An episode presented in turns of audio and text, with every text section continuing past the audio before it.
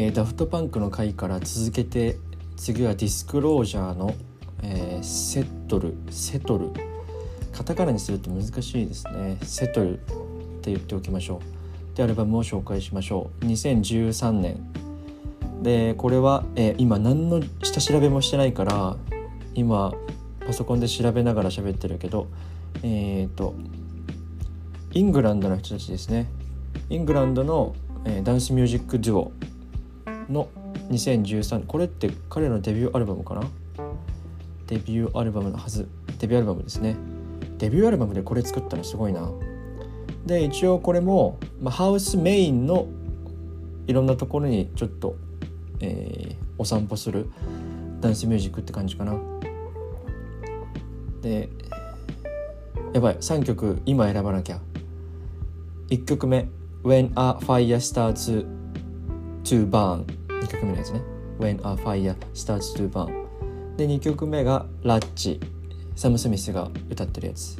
でもう1曲がこれ「You and I」ディスクロージャーとエリザ俺この人の名前読めないな。エリザ・ドゥ・リトルそのままやるは読めばエリザ・ドゥ・リトルって人の3曲にしよう。でまあラッチって曲は知ってるかな？サム・スミスが歌ってるから結構ポップにいろんなところでラジオとかでも全然聞いたりするだろうしラッチから話すか。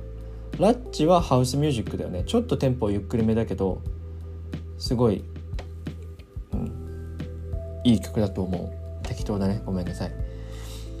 ディスクロージャーはねすごいいろんな音をすごい重ねるのよ。重なるっていうのは、はい、キック鳴らしてスネア鳴らしてハイハット鳴らしてクラップ？このこれ鳴らしてでもその上にいろんな上物を重ねるんだけどそのバランスをうまく取り続けてる。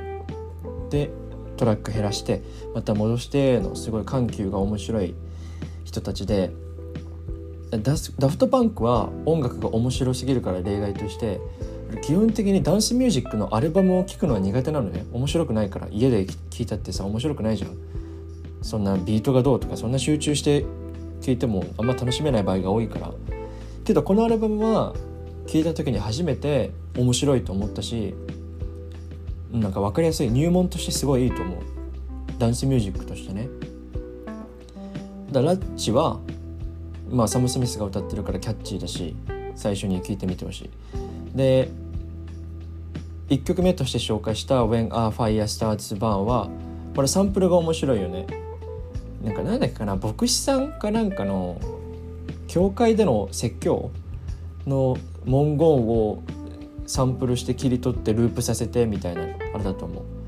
でこれさっき言った足し算と引き算がうまいというか音楽に足し算と引き算っていう概念があって俺これすごい大事でいつもそれを注目して聞くようにしてるんだけどえっ、ー、と音楽における足し算っていうのは音をいっぱい重ねることね。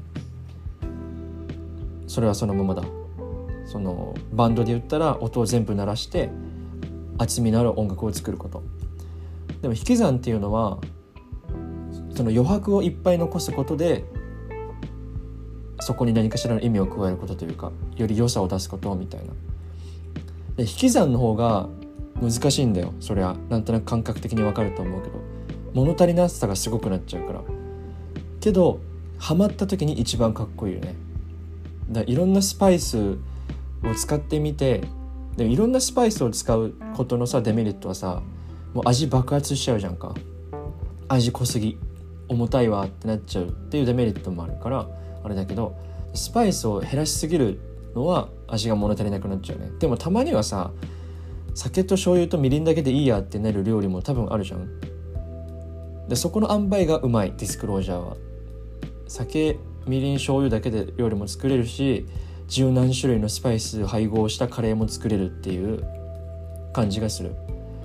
でこの「When Us Fire Starts to Burn」は1曲の中で足したり引いたり空間を作ったり埋めたりっていうのが起きてるから面白いなと思う。で3曲目に選んだ「You and I」はこれディスコからディスコじゃねえや。ハウスミュージックからまた離れるんだけど2ステップかな？なんて言いたい？なんて言いたいというかなんなんて聞きたい？なんて聞きたい？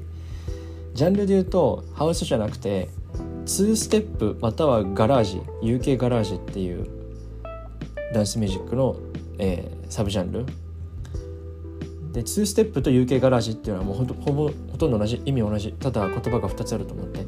でどういう音楽かって言われたらえーとね、ブレイクビーツっていうものの一つで今まで例えば80年代とかまでは四つ打ちか八つ打ち四つ打ちっていうのは1234でビートが進んでいくことで八つ打ちはその場合ね12345678で進んでいくことなんだけど、えーと、ヒップホップとかに代表されるようにレコード2枚を同時にかけることができるようになったり電子機器を使ってビートをもっと自由に動かせるようになった時に2枚のレコードを同時に鳴らした時にさタイミングずらして鳴らしてたら16部が鳴らせるようになるでしょ？8部と8部のレコードを0.5拍ずらして再生したら16部になるわけだから。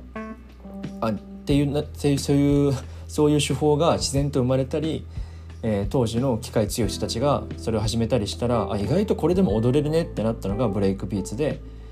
でそこからダンスミュージックにも影響を与えたし当時のヒップホップにも影響を与えたっていう起点があってでだからビートが気持ち悪いというかドゥンチャンドゥンチャンチャンドゥンチャンみたいなこれ口で言うのめっちゃ恥ずかしいけど1234では進んでいかないビートだよ。聞けばわかる。2ステップ UK ガラージは。You and Me を聞いてあこれが2ステップなんだって。最近で言うとやばい。これ名前間違えたら怒られる。なんだっけ？順ちょっと調べさせてこれだけ。BTS の今日聞いたのに忘れちゃった。BTS のさメンバージョングクか。ジョングクがさの、えーと、ずっとバズってた曲で「セブンって曲があるじゃん？フィーチャリングラト。これがまんま2ステップだよね。多分確か2ステップだったと思う。聞き返せばよかった。無計画で撮りすぎてる。まあ、みたいにいろんなハウスを中心としてはいるけど意外とそこからすっごいいろんな方向に飛び火してるアルバムだからハウスミュージックというかダンスミュージックを聴いてみたいっていう人はこのアルバムおすすめです。